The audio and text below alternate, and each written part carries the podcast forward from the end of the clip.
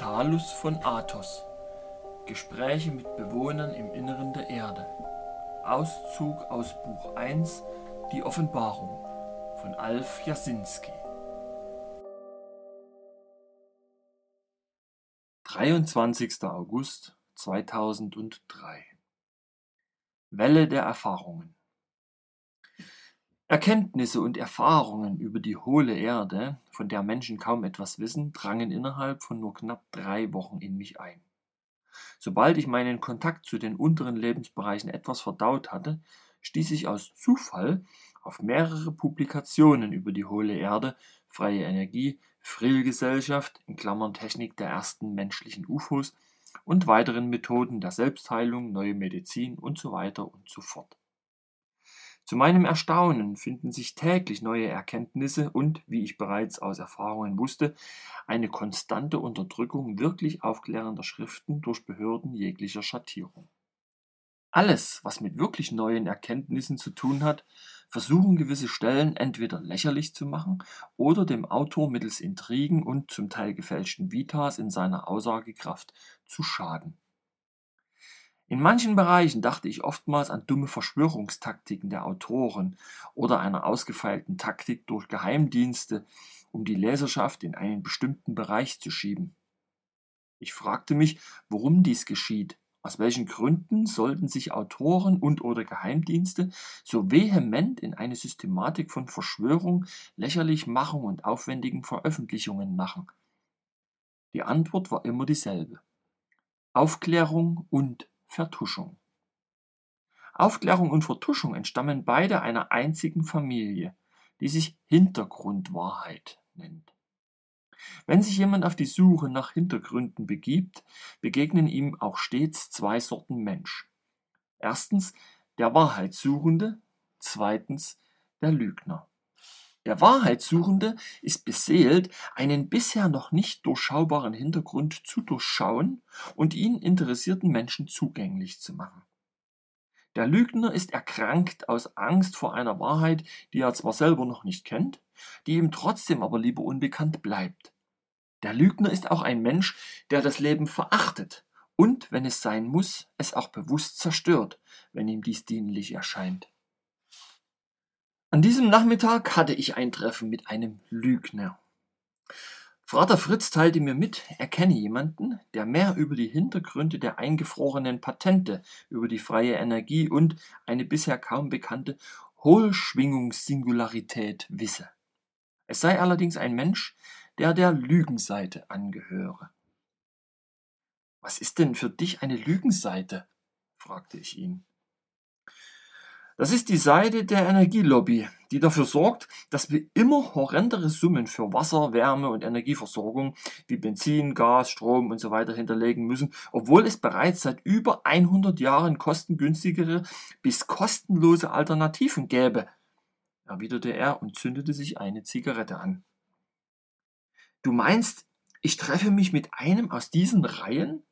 fragte ich ungläubig. Ja, er gehört zwar nicht zur Spitze, aber er hat die Patentüberwachung inne. Und er weiß, wer welche Neuerfindungen auf diesem Sektor aufkauft oder sie einfach unterbindet oder per Gesetzerlasse verbieten lässt. Undenkbar, dass so einer aus dem Nähkästchen spricht, warf ich skeptisch ein. Er weiß ja noch gar nicht, dass er sprechen wird, grinste mich Fritz faunisch an. Er weiß bloß, dass sich der Athosorden für ihn interessiert, und er lechzt danach, in einen vierten Orden aufgenommen zu werden. Er ist bereits Freimaurer, französischer Tempelknappe und 20. Grad in Hermesverband. Der Athosorden wäre für ihn die erste große Stufe für die letzten 13 Stufen zu einer Großmeisterschaft, meint er. Hm, und was habe ich damit zu tun? Großmeister Marconi will, dass du ihn für die erste Einweihung vorbereitest. Im Sinne von einer absoluten Loyalitätsbezeugung und mit all dem Primborium für Nichtwürdige, plapperte Vater Fritz vergnügt.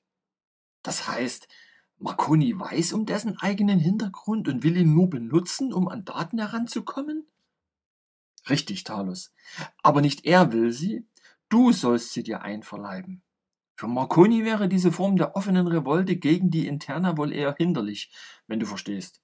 Du kannst freier agieren, weil du nicht so direkt im Blickfeld der obersten Priesterschaft bist, ließ er mich wissen. Mir ist immer wieder ungut dabei zu wissen, wie fast alle Orden und Logen untereinander verquickt sind und sie als ein Sammelbecken der unterschiedlichsten Charaktere gelten. Der einfache Weisheitssuchende, in seiner Annahme innerhalb eines Ordens auf den Weg zur Spiritualität gebracht zu werden, findet sich irgendwann auf einer höheren Stufe und wird erkennen, dass er sich auf einem wahren Weg der Erkenntnis wie auch auf einem Weg in das negative Okkulte befindet. Er alleine muss entscheiden, ob er diesen oder jenen Weg geht. Das ist hart und absolut vereinsamend. Ja, das ist geradezu eine Aufforderung, den Weg der okkulten Macht zu gehen. Der alchemische Weg ist unbeschreiblich schwerer, zumal sich der Adept niemandem anvertrauen kann, seufzte ich. Du kannst dir allerdings sicher sein, den eingeschlagenen Weg nicht mehr umkehren zu können. Das ergibt zumindest die Sicherheit, exakt zu wissen, ob du in deinem Folgeleben erneut von vorne beginnen musst. Wie bei den Okkulten. Oder dein Folgeleben bewusst im Sinne des kosmischen Geistes der Liebe selber gestalten kannst. Und es ist nun mal das Prinzip allen Lebens, sich wieder hin zum Schöpfer zu entwickeln. Egal wie viele Myriaden von Leben dies zeitigt.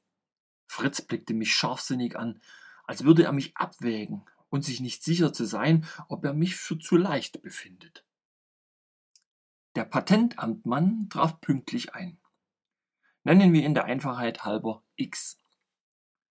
Er war ein großer, leicht grauhaariger Mitfünfziger mit grauen Augen, blassem Aussehen und einer enormen Vitalität, die ihm aus den Poren zu dringen schien. Seine Gestik war sehr bedächtig und die elegante Kleidung zeugte von Wohlstand und Würde. Im ersten Anblick eine starke Persönlichkeit, die Wohlwollen und Vertrauen ausstrahlte. Beim zweiten Hinsehen zeigten sich mir einige Sequenzen von Brutalität und Machtgier um seine Mundwinkel und aus seinem Blick. Für mich ein typischer Vertreter der okkulten Sparte, die über ihre Mitmenschen willkürliche Entscheidungen treffen. An seinem linken Handgelenk befand sich eine Armbanduhr der besonderen Klasse, die ihn als ein hohes Logenmitglied auswies, wenn man die Zeichen zu deuten weiß. Ein Siegelring mit einem glatt geschliffenen Lapislazuli-Stein, in dessen Mitte eine Taube eingraviert war, prangte an seinem rechten kleinen Finger. Wie ich ersehen konnte, trug er den Ring verkehrt herum, was ihn zusätzlich als einen Ersteingeweihten in die globale Familie auswies. Innerlich war ich leicht nervös, da ich diese Machthintergründe kannte, die mich schier ansprangen wie ein Raubtier. Aber dieses Wissen erschütterte mich nicht mehr tatsächlich. Ich hatte also einen jener Machtmenschen vor mir, die sich verantwortlich zeichnen für eine Vernebelung der Menschheit, einen Menschen, der gegen Bezahlung und eine Machtstellung innerhalb globaler Machenschaften selbst seine Mutter betrügen würde. Werter Herr Thales von Athos, verehrter Vater Fritz, es freut mich, Ihre Bekanntschaft zu machen, begrüßte er uns mit sonorer Stimme. Der werte Großmeister Marconi teilte sie mir beide zu, mich in meine weiteren graduellen Einweihungen zu begleiten. Ich kann Ihnen versichern, kooperativ und absolut loyal den Prinzipien des Mola-Ordens zu gehorchen. Wie Sie sicher auch wissen, kann und werde ich Sie nur auf den nächsten fünf Stufen begleiten, erklärte Vater Fritz. Ab der Stufe 6 bis 12 wird sie Vater Talus von Athos begleiten. In die letzte und 13. Stufe, das entspricht dem 33. Grad der Freimaurerei, werden sie persönlich von Großmeister Marconi erhoben. Falls sie innerlich dazu bereit sein werden. Ich bin dazu bereit, meine Herren. Ein Mann meiner Position ist zu allem bereit, warf er grinsend in den Raum. Ihre Position interessiert hier nur am Rande. Sie wird registriert, beobachtet und im besten Falle als ihre weltliche Berufsausführung akzeptiert. Das Wesentliche innerhalb ihrer folgenden 13 Stufen ist ihre Bereitschaft, sich den Mola-Prinzipien zu unterwerfen. Der Athos-Orden ist die Mutterloge fast aller hermetischen Aufnahmeorden vor dem Mola-Orden, der Hauptorden ist, und duldet in diesen hohen Graduierungen keinerlei Egozentrik, forderte ich ihn heraus. Egozentrik ist etwas für Kleingeister. Mir geht es um das Großgeistige, um die menschliche Erhöhung zum kosmischen Übermenschen, schwängerte er die Luft. Da Sie gerade das Übermenschliche erwähnen, wie empfinden Sie sich selbst? warf ich ein. Ich bin mir vollends bewusst, auf dem Weg zum Übermenschen zu sein. Was das Dritte Reich angedacht und leider durch Egozentrik vermurkst hat, habe ich gut durchdacht, wie übrigens viele andere Menschen meiner Art auch. Mir obliegen einige wesentliche Aufgaben, dem gemeinen Folge nur das zuzugestehen, was es geistig auch in der Lage ist zu begreifen. Der Durchschnittsmensch, wie wir ihn überall sehen, hat sich selbst überholt. Es hat deshalb wenig Sinn, ihm gewisse Errungenschaften unserer Größenordnung zu überlassen. Seine Stimme klang reserviert, fest und zutiefst überzeugt von dem, was er sagte. Menschen ihrer Art wie Sie sich ausdrücken, wissen sehr wohl, was auf die Menschheit die nächsten Jahrzehnte zukommen wird. Das sehe ich doch richtig.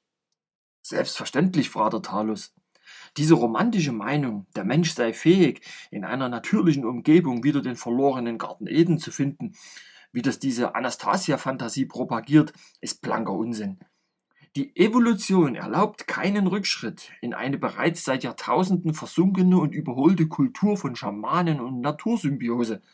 Der Mensch entwickelt sich zu einem Weltraummenschen, dessen Aufgabe es sein wird, andere Planeten zu bevölkern und den Kosmos zu beleben.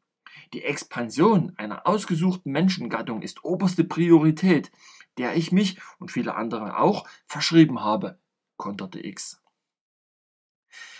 Könnte es nicht möglich sein, dass Außerirdische und Erdenmenschen bereits diesen Expansionssprung gemacht und dennoch ihre Ursprünglichkeit und Natursymbiose beibehalten haben? fragte ihn Vater Fritz. Soweit mir bekannt ist, und natürlich auch Ihnen, haben wir Kontakte zu einigen Spezies, die jedoch enorme technische Wissenschaften, aber keine Natursymbiose zu Reisen durchs All benutzen, lächelte er hintergründig. Und was hat es für eine Bewandtnis mit der hohlen Erde? fragte ich lauernd. Sagen und Märchen. Aber wenn Sie so wollen, natürliche Hohlräume sowie künstlich angelegte Untergrundbasen gibt es. Von den Amerikanern, Russen, Chinesen, beinahe alle Staaten können damit aufwarten. Und in einigen bewegen sich wohl auch einige Außerirdische, die bereits mit uns zusammenarbeiten. Natürlich wird dieses Wissen streng geheim gehalten, um die Bevölkerung nicht zu verunsichern. Wie bereits erwähnt, der Durchschnittsmensch wäre gar nicht in der Lage, dies ohne Ängste und Aufruhr zu begreifen, entgegnete er selbstsicher. Und wenn ich Ihnen sagte, dass die Erde tatsächlich ein Hohlkörper ist, der nur nicht als solcher wahrnehmbar ist, weil Magnetfelder dafür sorgen, die Optik und alle Messinstrumente zu verzerren? Lieber Vater Talos, ich bitte Sie, Sie werden doch nicht an diese Märchen von verwirrten Publizisten glauben. Wir haben eine Technik, die selbst diese Magnetfelder und Verwerfungen durchdringen können und bisher keinerlei Hinweise dafür gefunden, dass diese wirre Theorie auch nur in den Ansätzen stimmen könnte. Meines Erachtens wird diese Theorie, wenn man sie überhaupt so nennen kann, von Leuten gestreut, deren Fantasie man am besten übersehen sollte. Ich weiß zum Beispiel, dass wir über eine Technik und Energetik verfügen, natürlich streng geheim, mittels derer uns fast nichts entgeht. Ich persönlich bin verantwortlich für die Koordinierung sämtlicher Alternativerfindungen im Sinne von Technik und Energetik. Wir sorgen dafür, dass die breite Masse nicht in den Genuss einer Technik kommt, die sie im Grunde nur aus lauter unverstandener Romantik in einen wirtschaftlichen Kollaps bringt. Nehmen Sie einfach die sogenannte freie Energie. Die Masse würde doch nur damit aßen, weniger arbeiten und einen wirtschaftlichen Zusammenbruch der ganzen Welt verursachen. Das ist nicht im Interesse der globalen Expansion. Also haben wir die Patente erworben, bestimmen die Lizenzgebühren für Nachbauten, die so hoch sind, dass sie sich kein Durchschnittsbürger leisten kann. Innerhalb einer straffen Gesetzesregelung wurde auch dafür Sorge getragen, dass illegale Nachbauten mit drakonischen Strafen belegt werden zumal Nachbauten oftmals die Gefahr von gefährlichen Fehlfunktionen haben, die vielen Menschen gesundheitlich schaden könnten. Wie Sie ersehen, haben wir für alle Eventualitäten vorgesorgt. Dieser X ging mir durch und durch. Seine Art ist gefährlich und nicht die Art der breiten Menschenmasse. Tatsache ist aber auch, dass im Gesundheits-, Schul- und Ausbildungswesen ähnliche Systematiken vorherrschen, die eine Alternativlösung überhaupt erst gar nicht zulassen warf ich neugierig ein. Was sind denn schon Alternativlösungen? Innerhalb der weltweiten Systematik, die wir nun mal besitzen, lässt sich nur schwer eine Alternative einfügen, weil sie das System gefährden würden. Es ist doch auch nicht Sinn einer bewährten Sache, sie einfach einer unbewährten Theorie zu opfern. Die Welt, wie sie sich heute gestaltet, ist ein ausgefeiltes System, worin jeder Einzelne seinen berechtigten Platz einnimmt. Vorausgesetzt, er nimmt ihn so ein, wie ihm das System dies anbietet. Was das Gesundheitssystem betrifft, so kann ich dazu nur sagen, es kann kein besseres geben und zurück zur Natur ist Humbug, ohne Aussicht auf finanzielle Umsätze. Humbug ist nur etwas so lange, wie es nicht in seiner Sinnigkeit überblickt ist. Es gibt hervorragende Alternativen im Gesundheitswesen. Ich nenne nur Dr. Hammer, konstatierte Vater Fritz. Dr. Gerd Rückehammer. Ein Kapitel für sich, kann ich Ihnen sagen. Er mag ja in den Grundzügen recht haben, und viele Ärzte arbeiten ja bereits mit ähnlichen Systemen. Sein Problem ist, dass er sich mit den Logen angelegt hat, besonders mit der Pnei B'rith Loge der Israelis. Und das kann man nicht so einfach hinnehmen, brummte X. Das bedeutet auch, dass alleine sein Problem, wie Sie es bezeichnen, den Grund einer weltweiten Ablehnung durch die Schulmedizin und Ärztekammern rechtfertigen. Da geht es nicht mehr um wirkliche Abhilfe von schweren Krankheiten, sondern lediglich um ein Prinzip namens Logen- und Pharmazielobby, eine Methode zur Heilung, die kaum etwas kostet, kaum Medikamente benötigt, ist natürlich ein großes Problem, konterte ich leicht erzürnt. Die Hammer-Methode würde das Gesundheitssystem, die Pharmazie, Ärzteschaft und Therapiezentren aushebeln. Sie würde den einzelnen Bürger sozusagen mündig machen, die dann feststellen könnten, wie wenig eigentlich die derzeitige Schulmedizin Ursachenforschung betreibt, die auch feststellen könnten, mittels der fünf biologischen Gesetzmäßigkeiten auch all die anderen Manipulationen zu entschlüsseln. Hier geht es um einen gigantischen Finanzkomplex, der sich nicht ungestraft aushebeln lässt. Glauben Sie denn im Ernst, das globale System wüsste nicht genau, was sich in den Köpfen vieler Menschen abspielt? Dieses System besteht bereits seit über 100 Jahren in der Form, wie wir es heute betrachten können. Es zu beseitigen hieße Krieg, Krieg und nochmals Krieg. Nein, nein, der Mensch muss sich einfach darauf gefasst machen, dass sein persönliches Wohl nur dann garantiert ist, wenn er nach dem Systemmuster funktioniert. Eine globale Vereinigung unter einem einzigen Regierungssystem ist die Zukunft. Nur wenn alle Menschen vereint sind und erkennen, wie einzigartig ihre Familie ist, kann man auf Kriege und Seuchen verzichten. Wer kann darauf verzichten? fragte ich innerlich schockiert. Na, das wissen Sie doch selber das Komitee, die Geheimregierung, die weltliche Führerriege, unsere Weltraumfreunde, die uns Technik und das Wissen um Imperialismus bringen, erklärte er stolz, sich dazugehörig fühlend. Natürlich, beeilte ich mich zu sagen, dennoch weiß ich persönlich nicht, wer denn nun wirklich an der Spitze dieser schier undurchschaubaren Pyramide steht. Das weiß niemand so genau. Ich vermute die Rothschilds. Aber wie gesagt, es ist nur meine Vermutung und man munkelt sowas. Eine weitere Vermutung meinerseits ist, er sah uns verschwörerisch an, dass über der Spitze noch etwas anderes steht. Eventuell eine Wesenheit aus einer anderen Dimension oder der göttliche Lichtträger, der Abgesandte Gottes. Meinen Sie Luzifer persönlich? wagte sich Fritz vor. Ja, oder zumindest eine Art Engelschaft oder Außerirdische, die uns Menschen überwachen, damit wir unserem Grundprogramm folgen, entgegnete X trocken. Über den bereits anwesenden außerirdischen Vertretern agieren noch viel höhere Machtpotenziale von einer uns bisher nicht so richtig verständlichen Spezies. Wie stellen Sie sich das Lichtträgerprinzip vor? fragte ich ihn. Es ist das Prinzip der Erleuchtung. Das Prinzip der Unterscheidung und Materialisation. Gottes erste Emanation, Luzifer, wird zwar als gefallener Sohn oder Engel bezeichnet, aber das ist eine falsche Interpretation. Erfahrungen in der materiellen Welt kann man nur machen, wenn man sich in die Materie begibt, sie und ihre Einflusssphären erforscht und erlebt. Dafür sind wir Menschen gedacht. Könnte es nicht sein, dass wir Menschen ebenso als eine Emanation Gottes gedacht sind? Denn so, wie Sie dies darlegen, meinen Sie, wir Menschen sind von Luzifer erdacht worden? kritisierte ich ihn. Das meine ich durchaus. Wir sind Geschöpfe des Lichts und dessen Träger. Gott selber interessiert sich nicht für den einzelnen Menschen der Materie.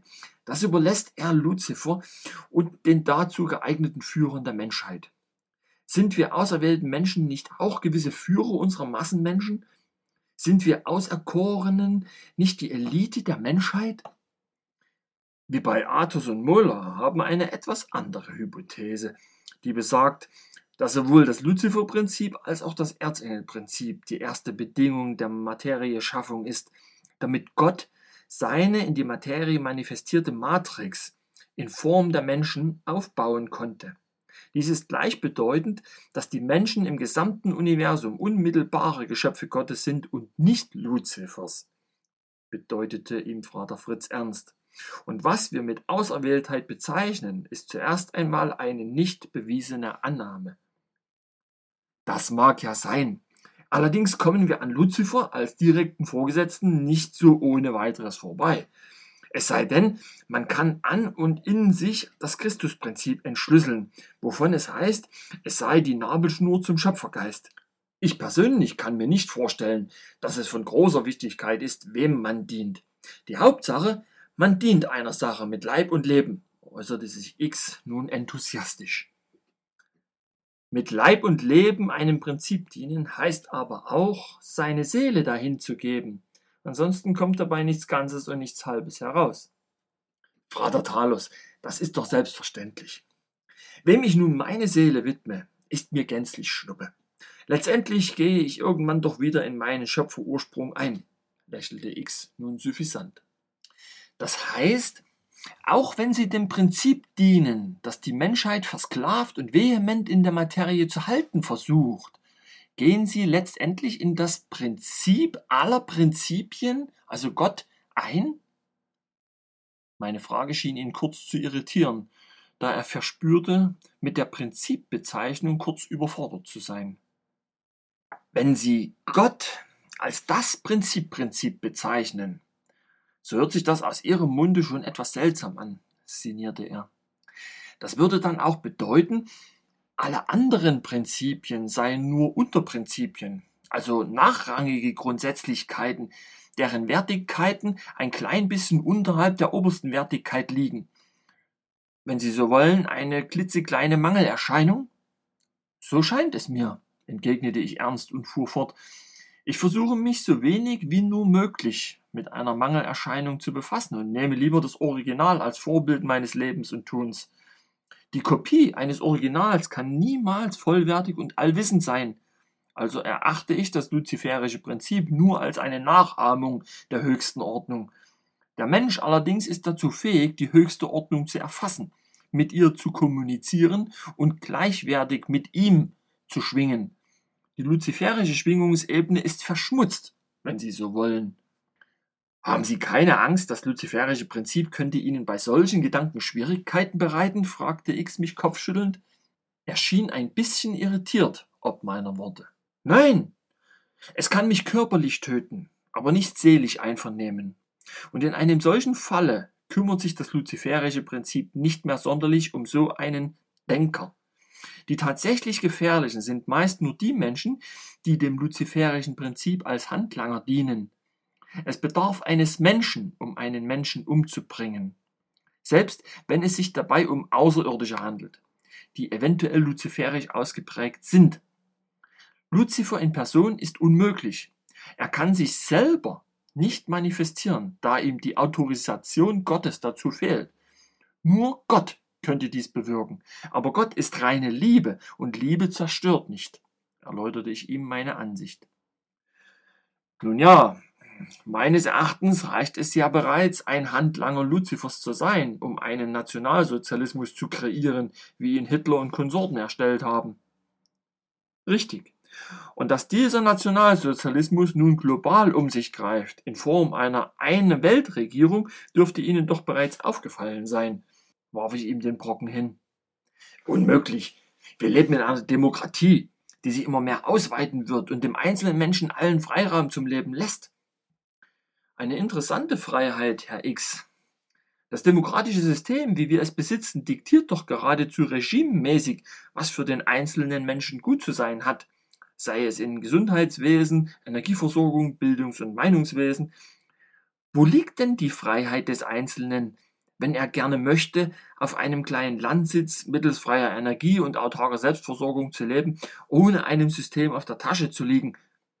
Worin bin ich frei, wenn ich per Gesetz gezwungen werde, innerhalb des demokratischen Systems zu schuften für eine übermäßig feudalistische Führerklicke, die einem geradezu nur so viel lässt, um nicht zu verhungern? Worin bin ich frei zu entscheiden, wie ich meine Kinder erziehe und unterrichte? Worin bin ich frei, wenn ich in einer Klinik eine Krebsbehandlung ablehne, weil ich weiß, dass er nur eine Heilungsphase bedeutet? Worin bin ich frei, meine spirituelle Lebensweise nicht ausleben zu dürfen, weil es den Statuten des Systems widerspricht? Sie haben die Freiheit dagegen zu kämpfen. Aber Sie werden verlieren, lachte X höhnisch. Das ist es. Das System zwingt einen Menschen dagegen zu kämpfen. Ein Mensch, der kämpft, befindet sich im Krieg, steht unter enormem Stress und kann seine wahre Spiritualität nicht mehr leben. Somit ist zwangsläufig dafür gesorgt, dass sich der Mensch nur der scheinbaren Freiheit einer Knechtschaft unterwirft, die ihn krank und abhängig macht, konterte Fritz gelassen. Die Menschheit ist einfach noch nicht in der Lage, ohne Führung auszukommen. Eine Führung nimmt keine Unfehlbarkeit in Anspruch und Abstriche muss jeder machen. Oder wollen Sie wieder so leben wie vor tausenden von Jahren, wo Könige und Pharaonen das Zepter in ihren Händen hielten?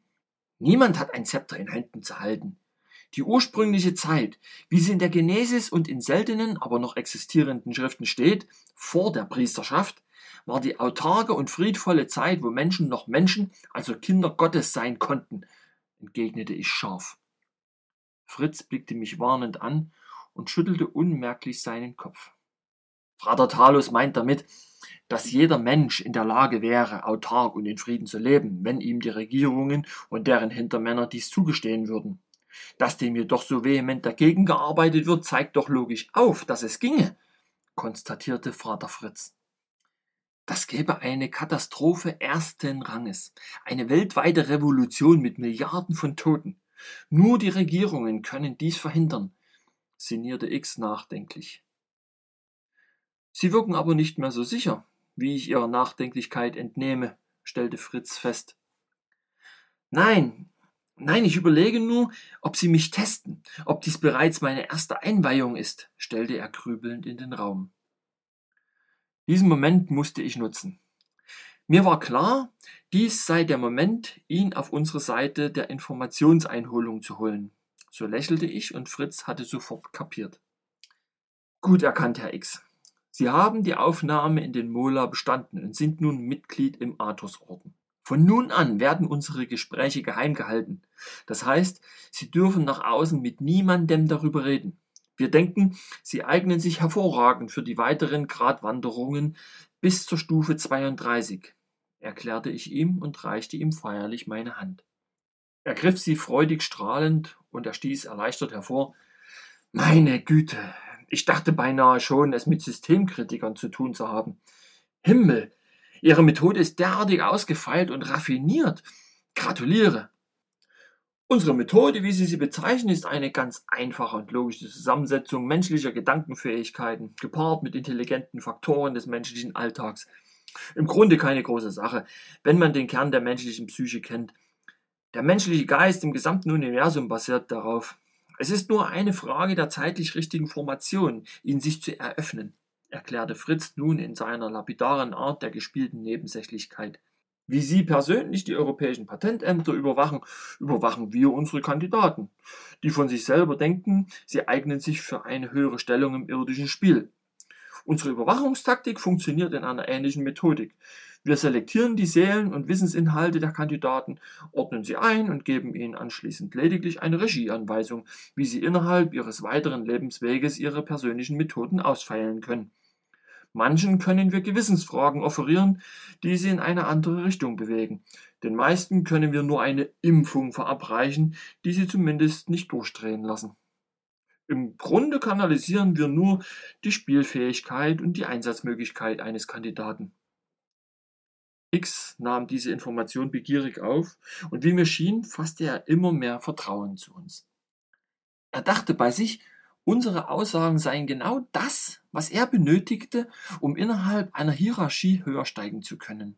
Selbst wenn diese Hierarchie zuerst einmal nicht zu überblicken ist, würde er sich ihr loyal und unumstößlich beugen. Das ist meine Spekulation. X ist der typische Karrieremensch, der auf seinem Weg Blut geleckt hat und seinen Machtbereich mit allen Mitteln verteidigen wird. Seine Mentalität ist pur auf Macht und Führung aus der Spitze gepolt und nichts kann ihn von einer einmal gefassten Meinung abbringen, es sei denn eine weitere Position, die ihm noch mehr Macht einbringt. Ich gehe davon aus, innerhalb des Artusordens eine Stellung zu erreichen, die es mir ermöglichen wird, auch offiziell in die Politik gehen zu können, folgerte er. Das hängt alleine von Ihnen ab, eröffnete Fritz ihm. Aber Sie sollten sich zuerst auf die Möglichkeit eines Koordinators konzentrieren. Das heißt, Sie koordinieren ja bereits patentrechtliche Belange im Sinne der Systemordnung, sollten diese mit unseren Möglichkeiten verbinden, um daraus mit einer erweiterten Befugnis in das politische Spiel einsteigen zu können. Wenn Sie Ihr persönliches Wissen mit uns teilen, können wir es optimieren und es Ihnen mit einer viel treffenderen Kraft eröffnen. Dies ist die Regel der logenhaften Koordinierung zu einem Gesamtgebilde. Klingt plausibel. Natürlich weiß ich, einen Großteil meines Wissens offenbaren zu müssen, um eine folgerichtige und erhöhende Koordination für weiteres zu ermöglichen. Damit kann ich Ihnen dienen. Wie Sie aber wissen, muss ich gewisse Regeln meiner Vereidigung als Sachverständiger im deutschen Patentwesen brechen. Und da habe ich doch so meine persönlichen Bedenken. Erstens wird es geheim gehalten? Und zweitens, werde ich betreffs eines Bruches von Athos geschützt? Ja, das werden Sie in jedem Falle, stellte Fritz fest. Wie Sie sicherlich bereits wissen, lassen wir kein ernsthaftes Mitglied fallen. Es liegt an Ihnen, Bruder X, ob Sie selbst diese Loyalität aufweisen können. Die kann ich, posaunte Herr X heraus. Ich bin stets ein loyaler Diener meiner Herrschaft. Herr X wurde von uns entlassen. Nachdem wir wieder alleine waren, sprachen wir eine lange Zeit nichts mehr miteinander, und jeder hing seinen eigenen Gedanken nach. Die Tatsache, dass ein hoher Beamter seine innerste Beschaffenheit in einer so kurzen Zeit einem Orden seiner Gier offenbart, hat uns beide ziemlich schockiert. Das System, von dem er so überzeugt sprach und das wir alle als unsere Demokratie bezeichnen, ist eine Systematik des Verrats und der globalen Unterdrückung.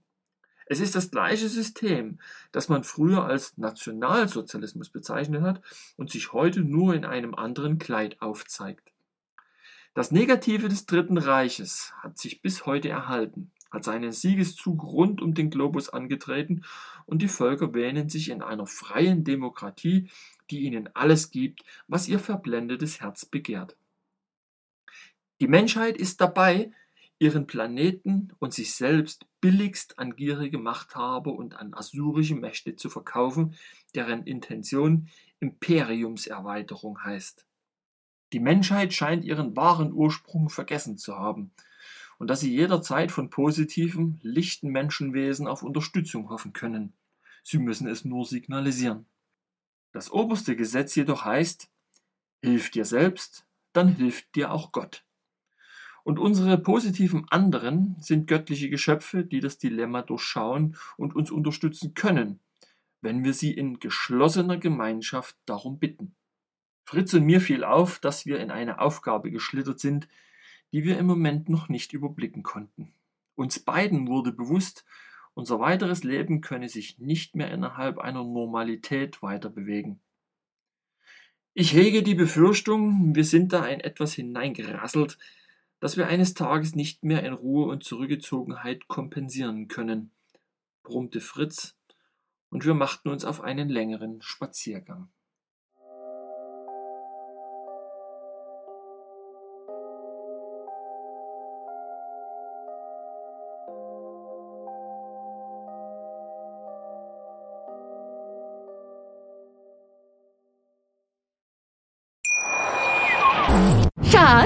Bin neu verliebt. Was? Da drüben. Das ist er. Aber das ist ein Auto. Ja, eben. Mit ihm habe ich alles richtig gemacht. Wunschauto einfach kaufen, verkaufen oder leasen. Bei Autoscout24. Alles richtig gemacht.